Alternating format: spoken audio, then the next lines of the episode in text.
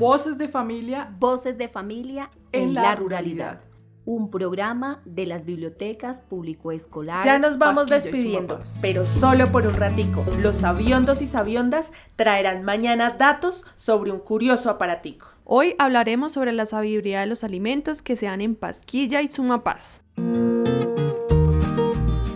Venga amigo, compadre y campesino. Cuidemos la tierrita y la tierrita nos cuida. ¿Sabían que las plantas escogen sus amistades? Hoy hablaremos sobre la relación entre las plantas teniendo en cuenta sus características. Para eso, Julián Fajardo nos contará sobre la combinación de cultivos o la lelopatía en suma paz. Sí, aquí le aplico a la rama, le aplico fitoraz y un poquito de gasolina y no más, a la rama no le aplico ningún remedio de otra clase. Eso es lo que aplico yo aquí para el cultivo de la rama, defenderla de la gota y, de plagas. Manejo que le hago al mes y medio que nace. Le comienzo a aplicar el remedio hasta cuando termina la florescencia. Ese es el tiempo de aplicación.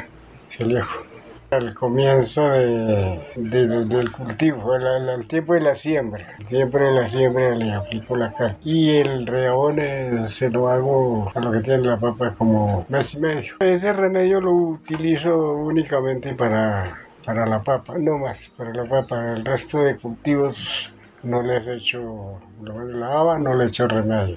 La alberja tampoco, ni para la tierra ni para la rama. Es totalmente sin remedio, ninguno. El, remedio es solamente para el cultivo de papa. La chicha en el portón, creando un parrandón. Ahora invitaremos a don Simón que nos traiga su bordón. Llegaron los sabiondos y las sabiondas de la tierra, las semillas y las cosas campesinas. Soy Catalina Ponte, mediadora de Biblioret. ¿Han escuchado hablar sobre el bordón? En esta ocasión, Albina Romero nos contará acerca de los usos de esta herramienta para la siembra. Una varita más o menos de 3 metros de larga, eh, con la punta bien, bien puntuda. Eso es el bordón. ¿Para qué se usa? Se usa para sembrar algunas semillas, para hacer el huequito de, más o menos de un, de un pasito, un paso va una semilla, otro pasito, otra semilla. Es, eh, bueno, ¿qué semillas?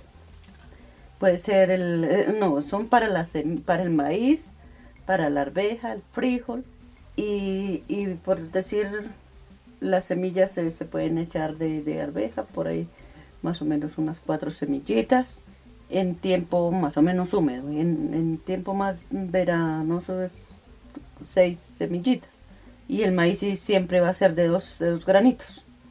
Bueno, tiene que meter el bordón bien durito, bien durito y, tratar de abrir un poquito para abrirle el, bordonazo que haga y luego sacar un poquito el bordón para meter la semillita para que la semillita quede bien tapada. Con el mismo bordón llega y usted tapa la semillita. Y así sucesivamente las otras semillas son así, correctamente. Va sembrando y va y va metiendo las semillitas. Así siempre va a ser. Ese, esa herramienta de trabajo era que se usaba más que todo en, tiempos anteriores. Ahora se usa ya muy poco, porque ya son herramientas más sofisticadas. O sea, ya se va abandonando la, la herramienta del bordón. Y sí, así, así siempre va a ser todas las otras herramientas. Compadre, por ser mi amigo, quiero que me haga un bordón. Mañana voy de siembra de maíz, arveja y frijol. Canela, toronjil, romero. Manzanilla, sábila, albahaca. Sana que sana, colita de vaca. Para hablar de soberanía alimentaria es importante reconocer los alimentos propios. Por ello, Andrea Moya nos contará acerca de las semillas nativas. En la vereda Nazaret estamos realizando un proceso de recuperación de las semillas nativas. Estas son semillas que eran cultivadas antiguamente por los campesinos, por los indígenas. Son semillas de origen andino que no tienen ninguna modificación genética ni ningún mejoramiento genético. Estas semillas son como las abuelas de las semillas que actualmente se cultivan. Un ejemplo de las semillas nativas de Sumapaz están las papas cornetos, la papa criolla manzana, la papa bandera, la papa rubí. Estas papas tienen altos contenidos de nutrientes, son papas más nutritivas, tienen antioxidantes que permiten mejorar las condiciones de salud. Hay otra semilla nativa que antiguamente se cultivaba en el Sumapaz y es el yacón. Esta es una raíz tuberosa que tiene bastantes propiedades medicinales, tiene un tipo de azúcar que se llama oligofructuosa, es la planta con mayor contenido de este azúcar y lo que nos ayuda es para disminuir los niveles de azúcar en la sangre, estimula que el páncreas vuelva a producir la insulina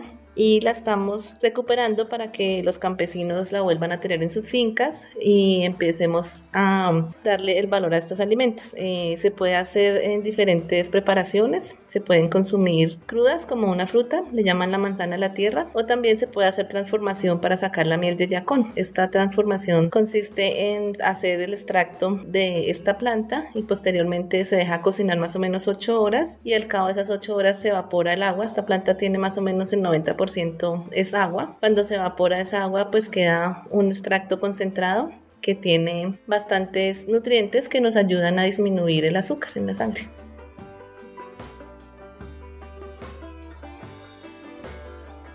Del maíz se hace la arepa, del plátano el patacón. Las habas mejor se tuestan si hay brasa en el fogón. Continuamos en Voces de Familia.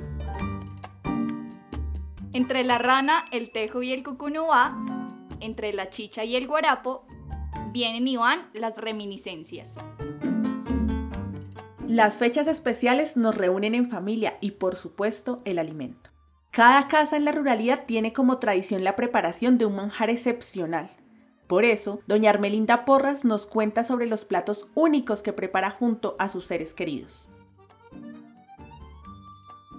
Les voy a contar cómo se hace la mazamorra para el mejor alimento de los niños que se están criando hoy día, para darles un alimento muy especial para como nutritivo de esa cebada que tiene la mazamorra que se le echa. Se le echa haba, se le echa alberja, frijol, zanahoria rallada, papita y una papa criolla y los tallos. Siempre la hojita de tallo pues que no haga falta porque le da el sabor. Y el ajo. Esa mazamorra es mucho de alimento por ejemplo, los niños que se están ya creciendo, entonces se les da para que cojan mucha fuerza y tengan mucha vitamina. Esa comida tiene mucha vitamina. Y siempre se le echa ya la masa cuando ya está todo el recado, se le echa la masa, se desata en una taza de agua y se le echa. Se deja que hierva bien hervida y ya se apaga y ya pues se deja reposar y ya se sirve. Es una sopa muy, muy elegante que queda, pues si uno la quiere combinar con un pedazo de costilla, una porción de arroz, una ensalada, y el aguacate es un, un alimento que uno siempre tiene de, como de raíces para levantarlos a los jóvenes y a los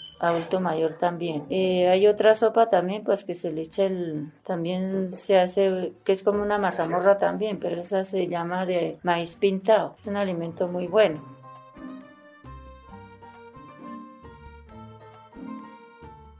Ya nos vamos despidiendo, pero solo por un ratico. Volveremos con más audios, cuentos y daticos.